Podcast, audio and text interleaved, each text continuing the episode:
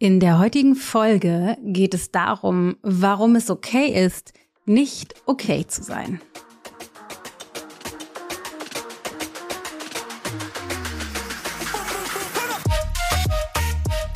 So, warum ist es okay, nicht okay zu sein? Beziehungsweise warum überhaupt diese Folge. Ich habe vor kurzem eine, mehrere äh, tatsächlich, ich bin nicht so ganz fit gewesen die letzten Wochen, man hört so, so ein bisschen den Rest. Äh, ich war jetzt erkältet und meine Stimme ist noch so ein bisschen angedisselt. Musste also ein paar Sessions verschieben, beziehungsweise jetzt aktuell habe ich eine auch noch verschoben und wir haben so unglaublich viel Feedback darauf bekommen, dass wir dachten, dazu müsste ich mal eine Podcast-Folge aufnehmen. Denn das Feedback dazu war, boah, vielen Dank, dass du vorausgehst, dass du uns zeigst, dass selbst du Sachen absagst oder nicht immer fit bist und nicht immer funktionierst und auch dir erlaubst, ähm, zu verschieben, abzusagen, uns in Anführungsstrichen zu enttäuschen, Menschen zu enttäuschen oder die Erwartungen, die andere an dich haben, nicht zu erfüllen, um zu regenerieren und auf dich aufzupassen. Und ich finde das so unglaublich wichtig. Und es gibt nicht viele ein, oder keine besonders starke Kultur, das zu tun in unserer Gesellschaft, dass ich gerne darüber mit euch ein bisschen sprechen würde. Und dann hier noch ein kleiner Teaser, falls du es noch nicht weißt. Es gibt neuerdings mein Emotional Intelligence Typen Quiz.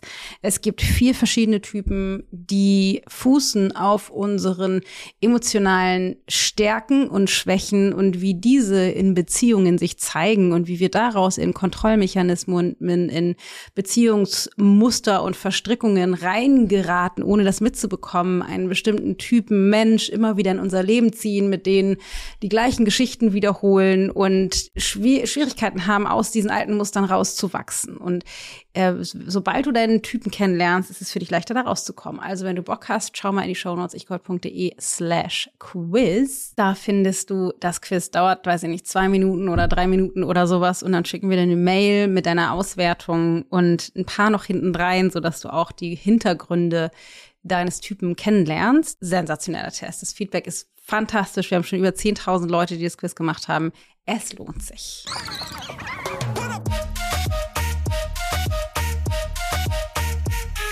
Ich bin Dana Schwand mit Da ist Gold drin. Aber nun zum Thema. Warum ist es okay, nicht okay zu sein? Also als aller, aller, aller, allererstes möchte ich einmal sagen, dass wir aufhören müssen zu glorifizieren, über unsere Grenzen zu gehen. Ich weiß nicht, wie es dir geht. Ich werde super oft gefragt, wie es mir geht. Und meine Tendenz, dass der, der innere Sog ist sowas zu sagen wie so, ja, ist gerade viel, ist herausfordernd, ist anstrengend.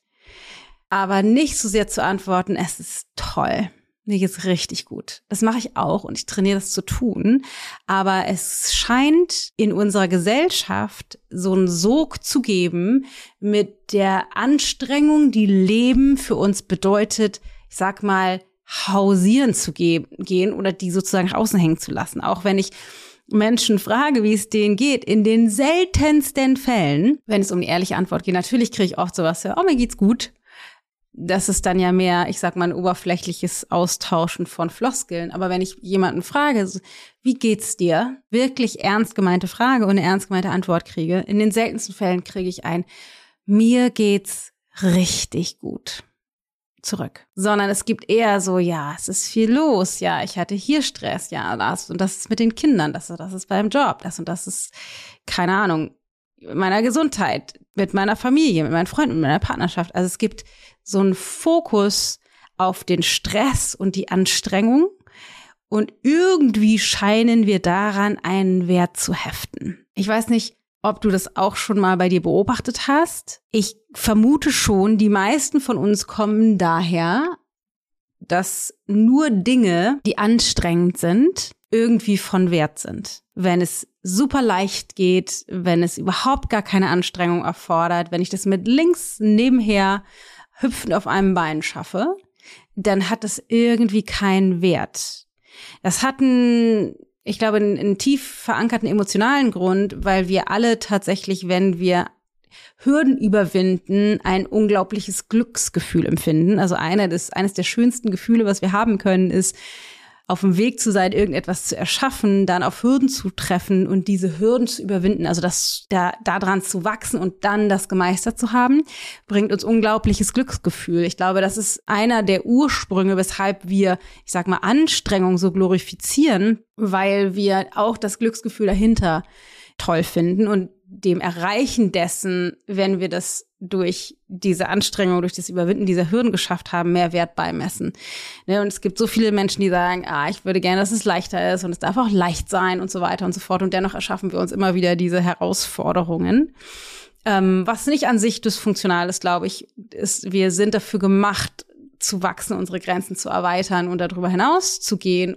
Und das ist ein anderes Paar Schuhe, wenn wir über Stress Ängste, Anstrengungen über unsere Grenzen gehen sprechen. Das eine ist sozusagen unsere Kapazität und unsere Fähigkeit zu erweitern. Das andere ist wirklich über unsere Grenzen zu gehen. Und damit will ich nicht behaupten, ich wäre so gut da drin oder fantastisch äh, perfekt da drin, nicht mehr über meine Grenzen zu gehen. Ich äh, mache das auch immer noch, immer mal wieder. Und gleichzeitig ist es mir ein großes Anliegen, mit gutem Beispiel vorauszugehen, auch wenn ich das auch da nicht in Perfektion natürlich leben, zu, schaffe zu leben bisher, ähm, dass wir raus müssen, über unsere Grenzen zu gehen, zu glorifizieren. Es ist nicht geil, äh, weniger als sechs Stunden zu schlafen. Es ist nicht geil, von A nach B zu hetzen. Es ist nicht geil, im Stress zu sein. Es ist nicht geil, erschöpft aufzuwachen und nur mit Kaffee in den Tag starten zu können und abends ein Glas Wein zu brauchen, um wieder runterzukommen. Das ist einfach alles nicht geil. Es ist einfach nicht erstrebenswert und es ist nicht, äh, wir kriegen keine Medaille dafür und ja, wir kriegen oft, ich sag mal, Zuspruch von anderen, ein Problem ist, dass wir uns oft mit Menschen treffen, emotional treffen in der gemeinsamen Anstrengung. Ja, bei mir ist auch anstrengend. Ja, bei mir ist auch schwierig. Ja, mit meinem Mann ist auch anstrengend. Ja, mit meinen Kindern ist auch super schwierig. Ja, mit meiner Frau ist auch total herausfordernd. Ja, mein Chef ist auch ein Arschloch. Also wir neigen dazu, uns in der, in dem gemeinsamen Leid zu verbinden. Und wir alle sehnen uns nach Nähe und egal wie viel, ich sag mal, Leiden wir in unserem Leben kreiert haben, scheinen wir auf jeden Fall die Tendenz zu haben, uns mit anderen über dieses Leiden zu verbinden und das deshalb zu kreieren, zu initiieren und auch eben darüber dann mit anderen ähm, Nähe herzustellen. Aber es ist totaler krasser Bullshit. Wirklich, komplett krasser Bullshit. Deswegen ist mir total wichtig, dass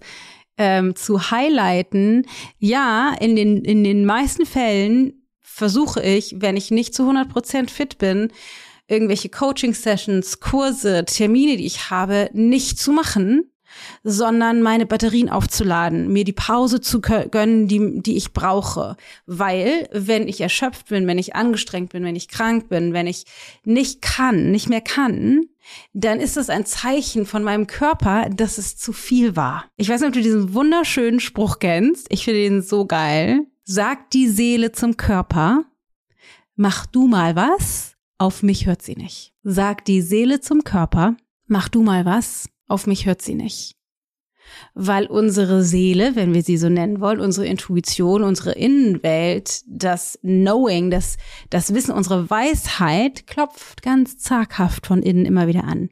Nein, das ist eigentlich nicht der Job, den ich machen möchte. Nein, das ist eine Grenze, hier müsstest du mal Stopp sagen in der Partnerschaft. Nein, hier willst du nicht die Kinder von A nach B bringen. Nein, ich möchte nicht, dass das und das passiert. Nein, ich will das und das nicht. Ganz zaghaft. Und oft gehen wir darüber hinaus. Wir glorifizieren das über unsere Grenzen gehen und für andere da zu sein.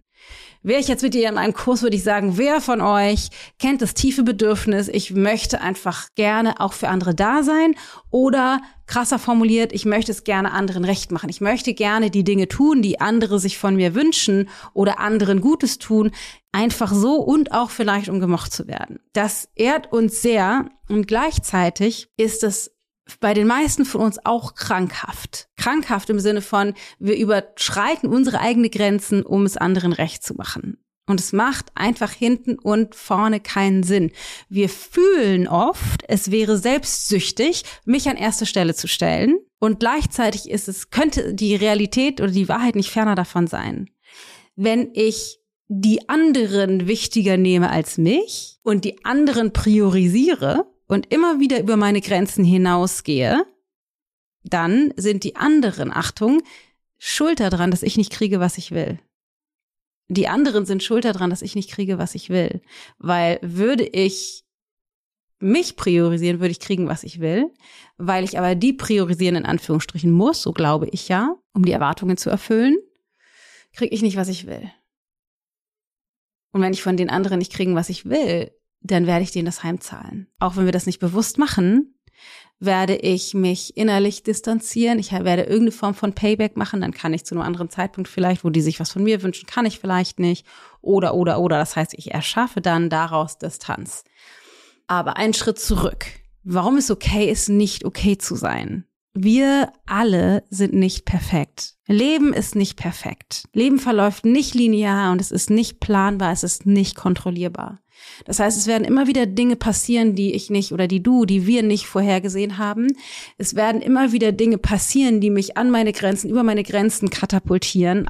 Ob das die gesunden Grenzen oder die ungesunden Grenzen sind, also ob es sozusagen, ich sag mal, effektive, sinnvolle Wachstumsschmerzen sind oder ich einfach über meine eigenen Grenzen hinaus trampel und mich we zu wenig priorisiere und die anderen zu wichtig nehme ist letztendlich egal, aber ich werde immer wieder mal nicht fit sein, angestrengt sein, merken, ich habe keine Kapazität, mental, emotional, körperlich, einfach an meinen Grenzen sein. Und das ist okay. Es ist okay, wenn du nicht mehr kannst. Es ist okay, wenn du müde bist. Es ist okay, wenn du erschöpft bist. Es ist okay, wenn du eine Pause brauchst. Und da vielleicht noch ein kleiner Disclaimer. Du darfst dir sogar eine Pause nehmen, Achtung, wenn du keine Pause brauchst. Das wiederhole ich nochmal, das ist so wichtig. Du darfst dir sogar eine Pause nehmen, wenn du keine Pause brauchst. Also du brauchst dein Leben, dich selbst nicht so zu generieren, dass du so weit an deinem Limit bist, eine Pause zu brauchen, Du darfst dir Pausen auch einfach so nehmen. Einfach so. Die hält das Leben für dich bereit. Nur du musst es wählen. Nur du musst es wählen. Also, noch einmal, warum ist es okay, nicht okay zu sein? Weil das einfach Teil des Lebens ist.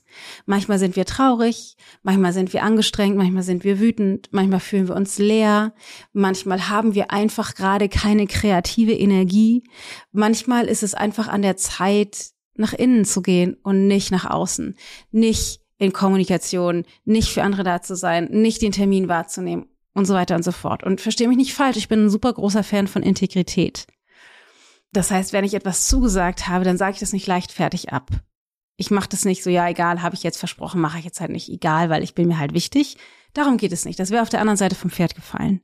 Natürlich geht es darum, eine Integrität mit mir und mit anderen zu leben. Aber wenn ich es einfach noch nicht bis zur Perfektion schaffe, was niemals der Fall sein wird, kann ich nur mein Bestes geben. Aber wenn ich merke, die Grenze ist erreicht, macht es keinen Sinn, die Erschöpfung zu glorifizieren oder über sie hinauszugehen, sondern es ist okay, dann nicht okay zu sein und das zu tun, was ich brauche, um mir diese Pause zu gönnen. Und ich weiß, es ist unfassbar schwer. Mir fällt es auch immer noch so schwer, meine Pausen und meine Regeneration zu priorisieren. Deshalb spitze ich mein ganzes Team darauf an, wenn die und, und, Matthias, wenn die mitkriegen, es ist zu viel, dass die mich stoppen, dass die meine Ressourcen planen, dass die sagen, nein, das ist, wir kriegen das passend, so dass du jetzt Pause machen kannst. Nein, ich verschiebe diese Aufgaben, diese Tasks. Nein, wir sagen dieses, diesen, dieses Meeting jetzt ab. Nein, das und das machen wir alles nicht weil ich weiß, ich bin einfach nicht besonders gut da drin, jetzt insbesondere im Business-Kontext, das abzuschätzen und will aber das lernen und will auf meine Ressourcen achten. Und deswegen geht es einfach darum,